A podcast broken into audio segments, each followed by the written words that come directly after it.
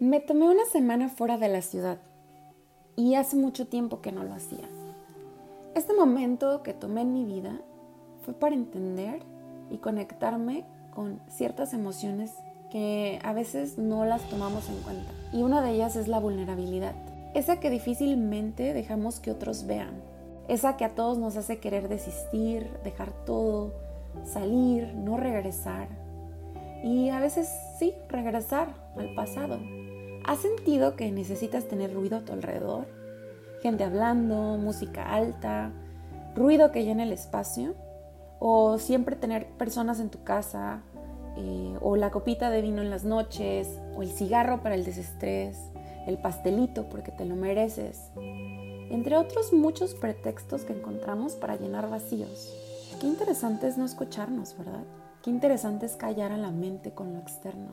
Cuando comienzas este proceso de reconocerte, de encontrarte contigo, de saber tu propósito, de entender a qué viniste, tu mente hace conciencia y cuando eso pasa, no hay nada que le puedas negar. Así que por esta razón y otras, emprendí este viaje. No sé si yo elegí la ciudad o la ciudad me eligió a mí, pero decidí escaparme a una parte que estuviera alejada, silenciosa, calmada, donde pudiera comer delicioso como hace mucho no lo hacía, pasear tranquilamente y alejarme del ruido, de las voces, de todo lo que me rodeaba, de todo lo que no me dejaba pensar claramente. Para esto renté un espacio. Y quería que fuera un lugar que me enamorara, que al estar ahí me sintiera yo, pero en otra dirección postal. Y tengo que decirte que la búsqueda no fue fácil. Y mucho menos porque utilicé una aplicación de esas modernas para hacerlo y había tantas opciones y súmale que era la primera vez que lo hacía y había demasiadas dudas y pensamientos tipo Final Destination, pero cuando por fin lo encontré, fue amor a primera vista. Tenía los boletos, el espacio y solo esperaba la fecha con mucha esperanza, pero con cero expectativas. Porque retar a las emociones, vivir tus espacios, tocarlos, entender por qué están ahí, suena más fácil de lo que parece.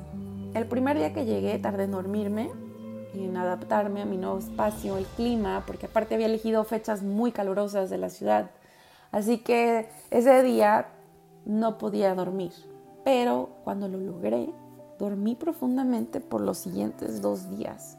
Y fue bien curioso ver cómo todo fluía, cómo todo aquel experimento de tocar vacíos y vivir tus emociones no parecía tan difícil o dramático como mi mente lo pintaba.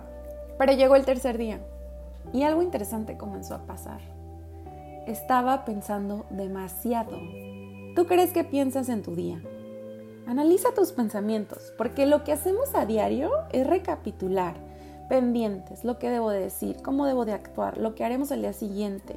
Andamos como agendas caminantes, pero cuando estás solo, lejos de todo, alejado del ruido, de las voces, de tu familia, de, de tu círculo, comienzas a pensar de verdad. Y entonces llegan emociones conocidas como la nostalgia, anhelos, cuestionamientos sin sentido, porque lo hiciste, viene el pasado con, con los reproches de cómo actuaste, de dónde, él, tú, nosotros.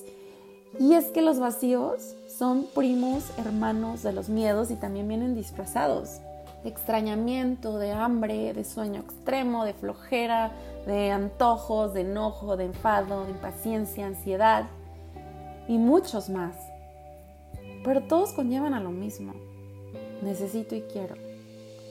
Si dejamos de necesitar y de querer, nada de esto nos tendría por qué afectar. Pero claro, es absurdo dejar de necesitar y de querer, más cuando significa dejar de querer o necesitar a otro ser humano. Pero cuando empezamos a aceptar, que es muy diferente a querer y necesitar, sino aceptar todas estas emociones, todo empieza a cambiar. ¿Quieres llorar? Llora. ¿Extrañas? Extraña. ¿Amas? Ámalo. Te fallaste, acéptalo. Mentiste, traicionaste, acéptalo. Abraza el sentimiento, abraza la emoción. Ese vacío, acéptalo. Y puedes hacerlo en tu mente si quieres, o tomarte un espacio en tu casa, o si necesitas alejarte y lo puedes hacer, hazlo. Intenta estar solo.